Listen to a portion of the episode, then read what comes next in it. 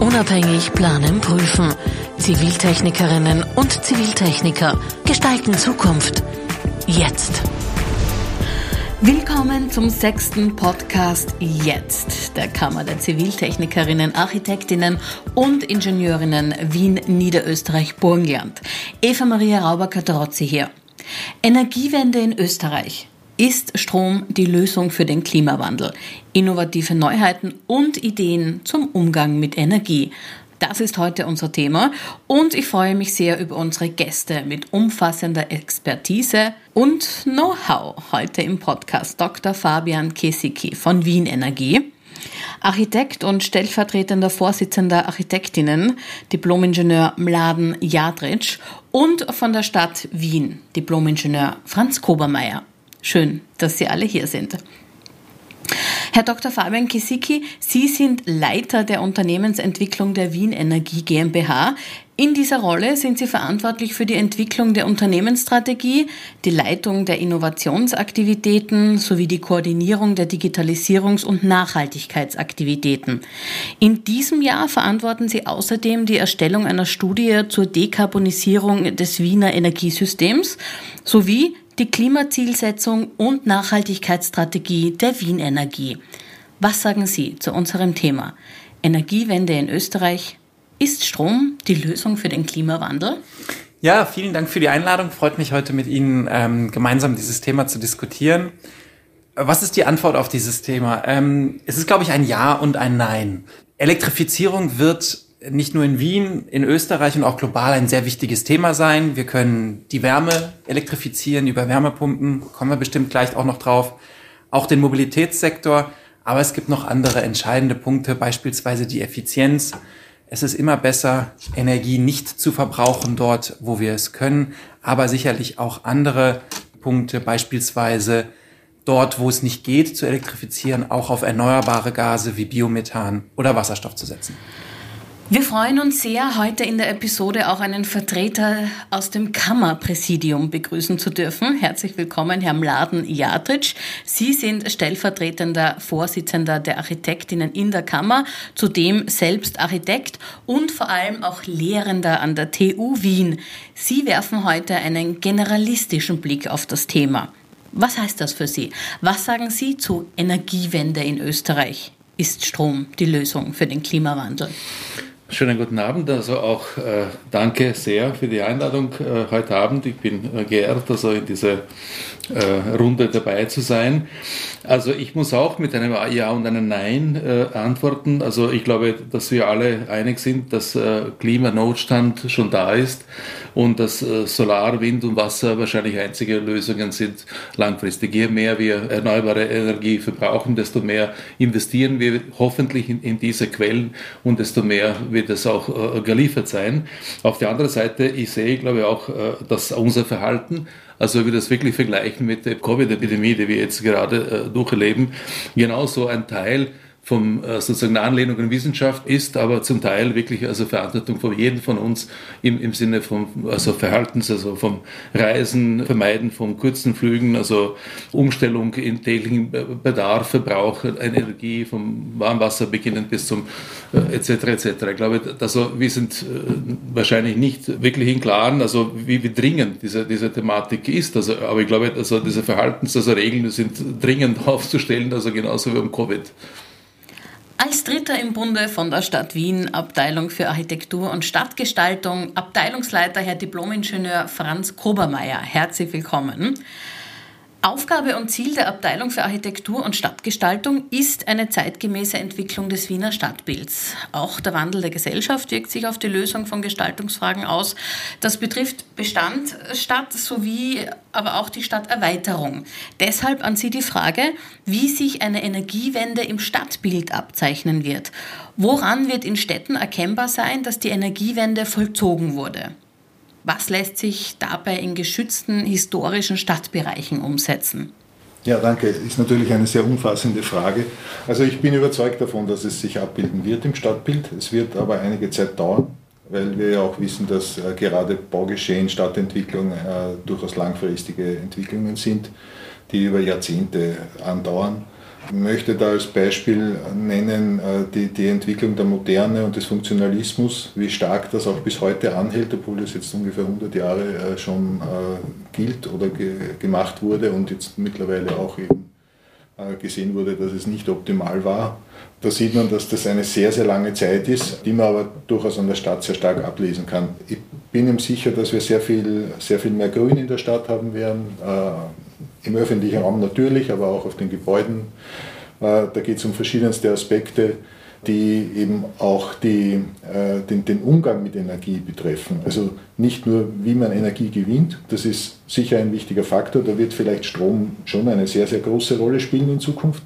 Aber ich denke, äh, so wie es auch schon gesagt wurde, dass das Entscheidende ist, wie man, wie man Energie benötigt oder verbraucht. Und das betrifft sowohl eben gerade in der Bestandsstadt das Thema, muss ich unbedingt abbrechen, kann ich Gebäude adaptieren, äh, weil in den Gebäuden ja schon sehr viel Energie steckt.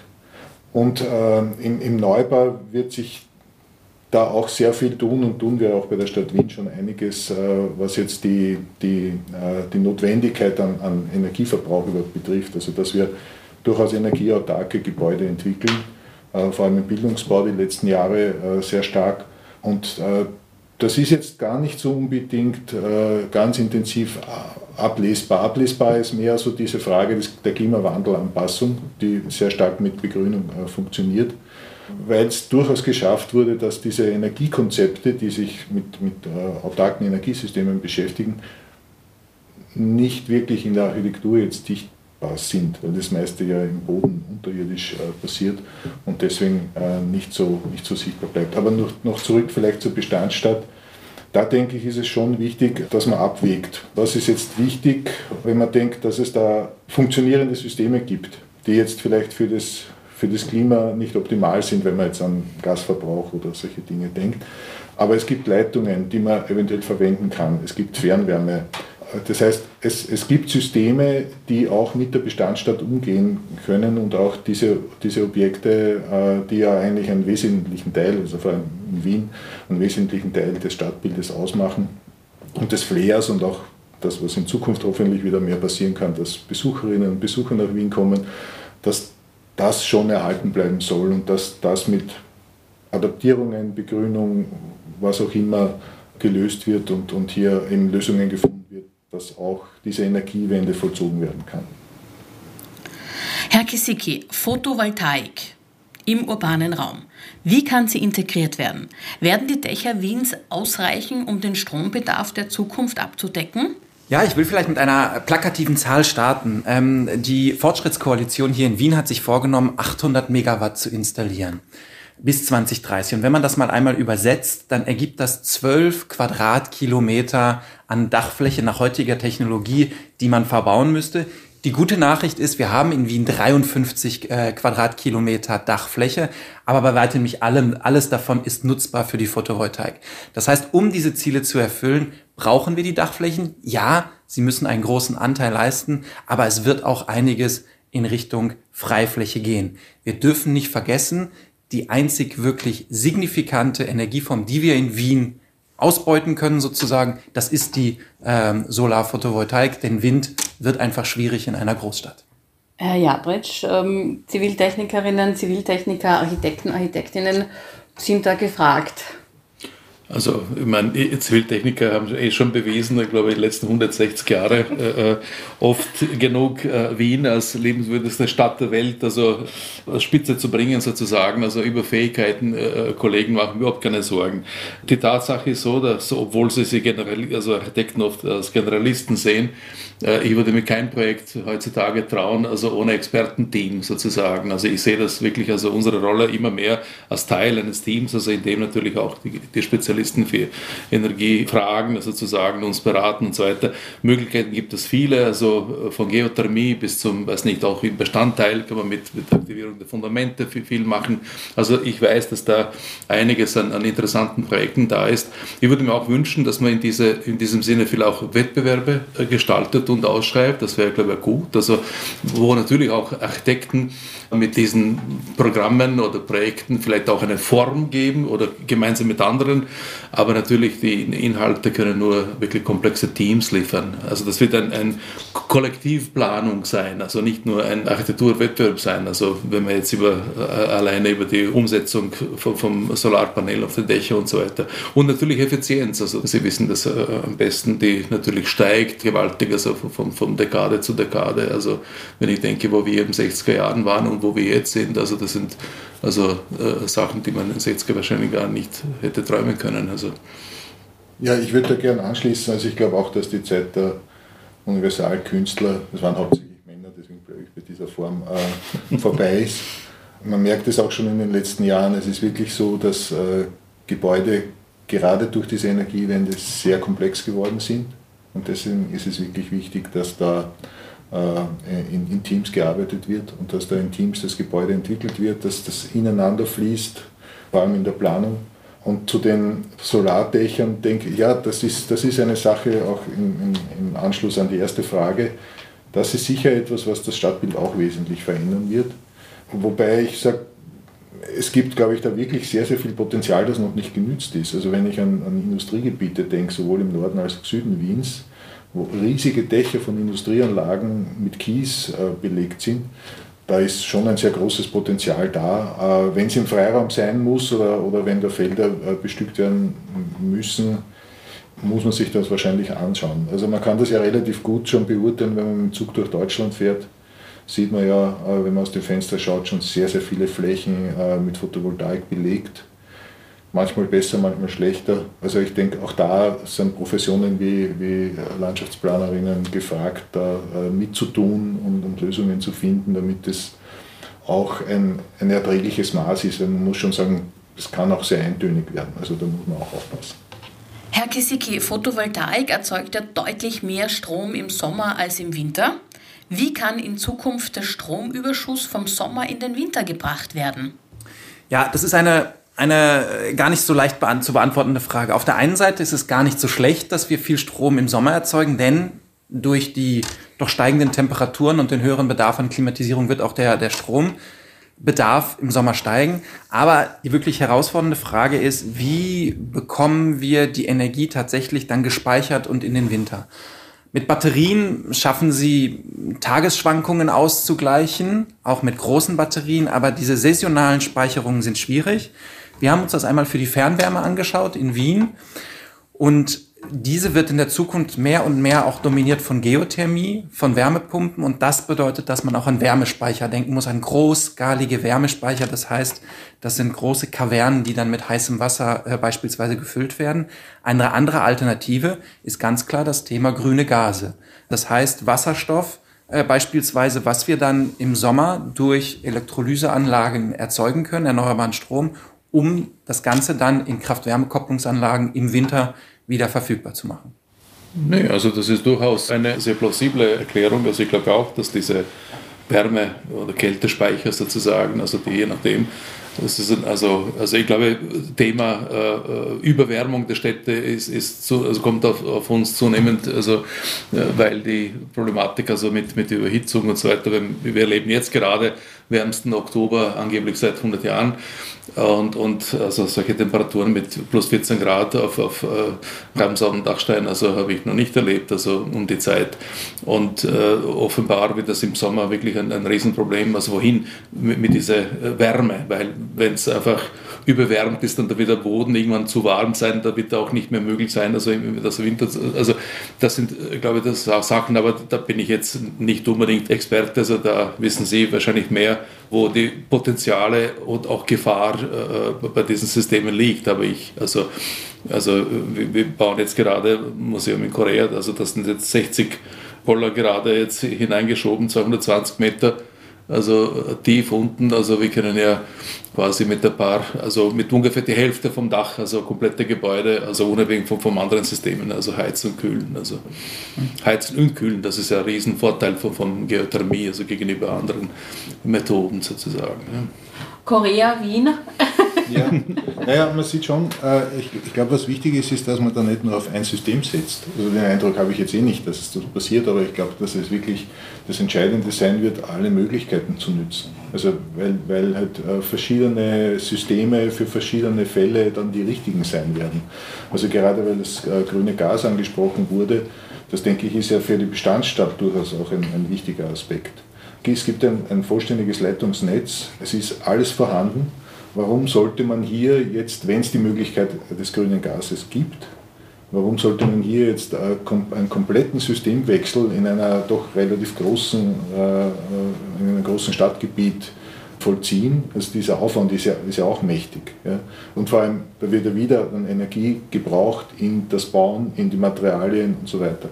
Also ich, ich bin da sehr froh auch, dass da äh, durchaus sehr, sehr viele Versuche auch gibt, jetzt da weiterzudenken und weiterzuentwickeln. Äh, da sind wir, glaube ich, auch lange noch nicht am Ende. Also da wird's, vielleicht gibt es auch noch Erfindungen, die wir jetzt noch nicht kennen, die uns da auch weiterhelfen. Ja, ich würde da vielleicht gerne äh, nochmal noch mal einhaken.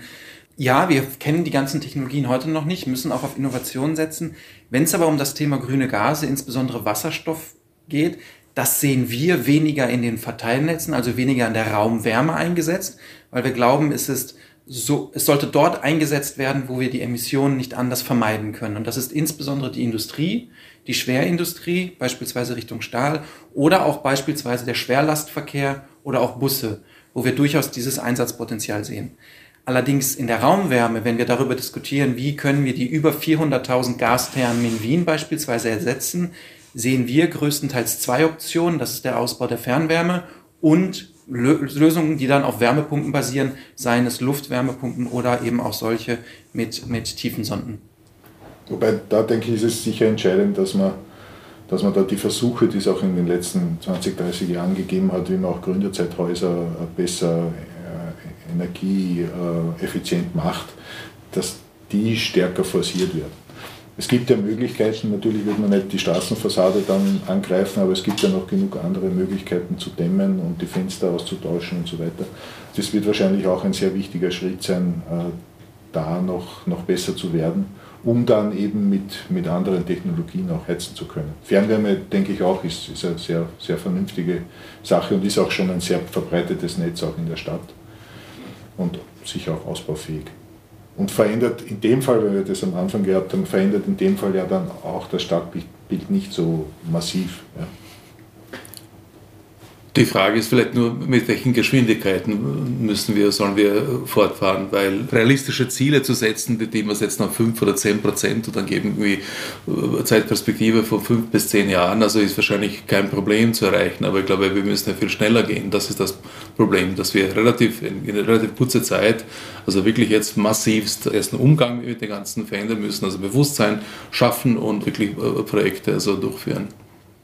Absolut das Thema der Geschwindigkeit vielleicht äh, darauf zu sprechen, die, Sie hatten es anfangs erwähnt, wir haben eine Studie vorgelegt, die die Dekarbonisierung Wiens umreißt. Und dort haben wir gesagt, wir folgen den politischen Vorgaben. Bis 2040 schauen wir, ob das machbar ist. Statt Wien zu dekarbonisieren, wir kommen zum Schluss, ja, es ist machbar. Es braucht natürlich jeden, der mit anpackt. Es braucht die richtigen regulatorischen äh, Rahmenbedingungen. Aber beispielsweise wir als Wien Energie haben auch gesagt, wir möchten als Unternehmen in 2040 klimaneutral werden. Also netto null Emissionen in die Atmosphäre bringen. Und vielleicht ein, ein Punkt, äh, Herr Kobermeier, den Sie angesprochen haben mit der Sanierung. Das hat sich auch in unserer Studie herausgestellt, dass es eine der essentiellen Bedingungen, damit wir die Wärmewende und damit auch die Klimawende in Wien schaffen.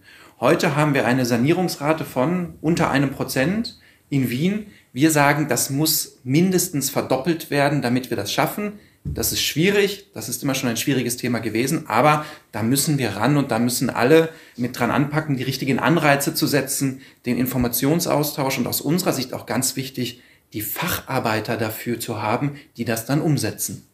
Stichwort Dekarbonisierung des Energiesystems. Strom ist ja nur ein Teilbereich des Endenergieverbrauchs. Wie kann die Dekarbonisierung des Wärmesystems gelingen?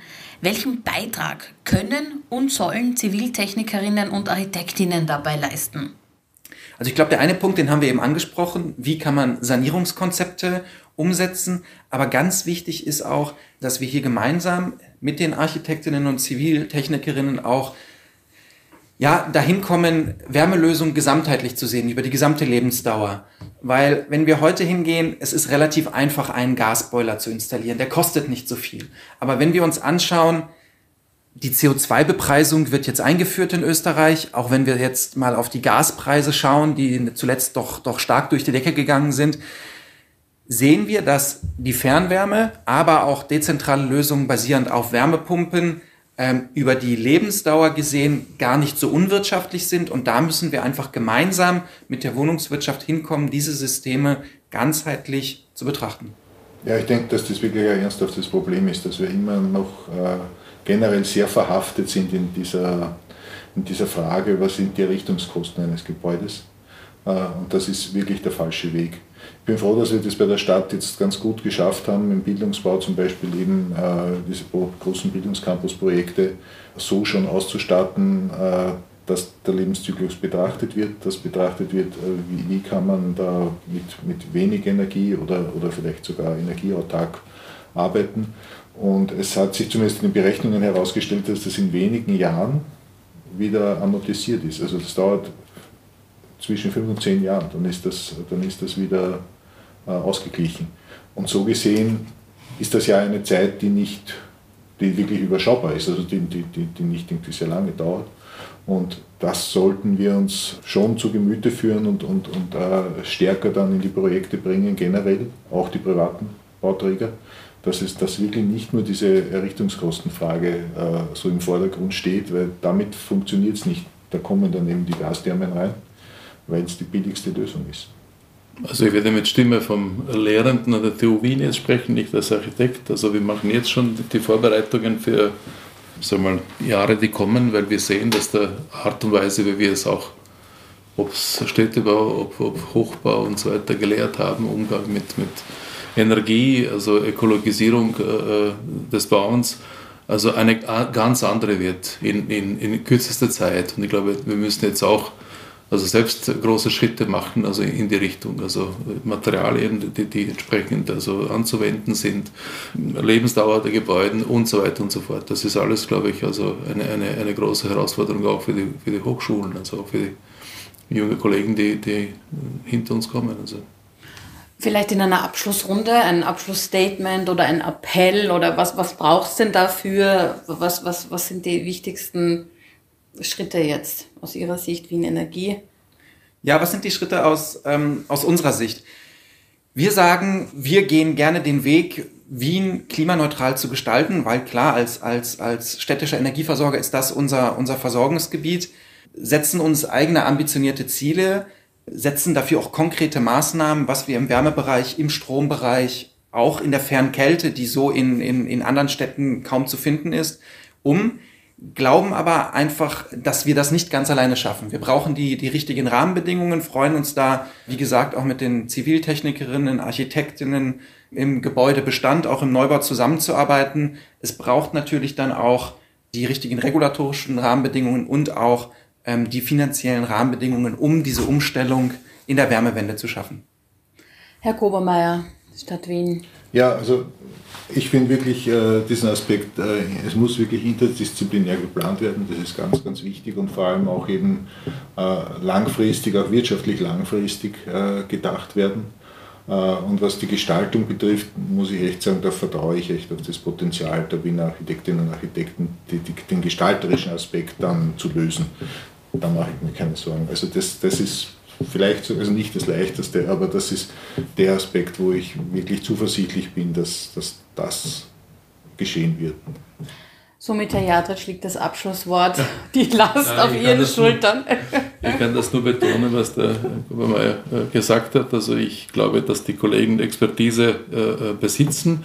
Vielleicht wäre nicht schlecht, also dass die Prozentsatz vom Architekten geplanten Anteil der, äh, der Bau sozusagen ansteigen, weil ich glaube, in Zeiten wie dieser kann man sich nicht mehr auf, auf Homöopathie sozusagen alleine verlassen. Und äh, vielleicht ist das äh, Abschlusswort. Also ich kann das wirklich nur äh, noch einmal betonen, also dass wir in, in einem Klimanotstand sind und dass einfach die, die interdisziplinäre Teams also gefragt sind, um, um, um wirklich also durch einen Wettbewerb, aber wirklich ein Eiltempo, also Antworten zu suchen. Vielen Dank, dass Sie im Podcast Nummer 6 mit dabei waren. Wir hören uns wieder im Podcast Nummer 7. Alles Gute und vor allem bleiben Sie gesund.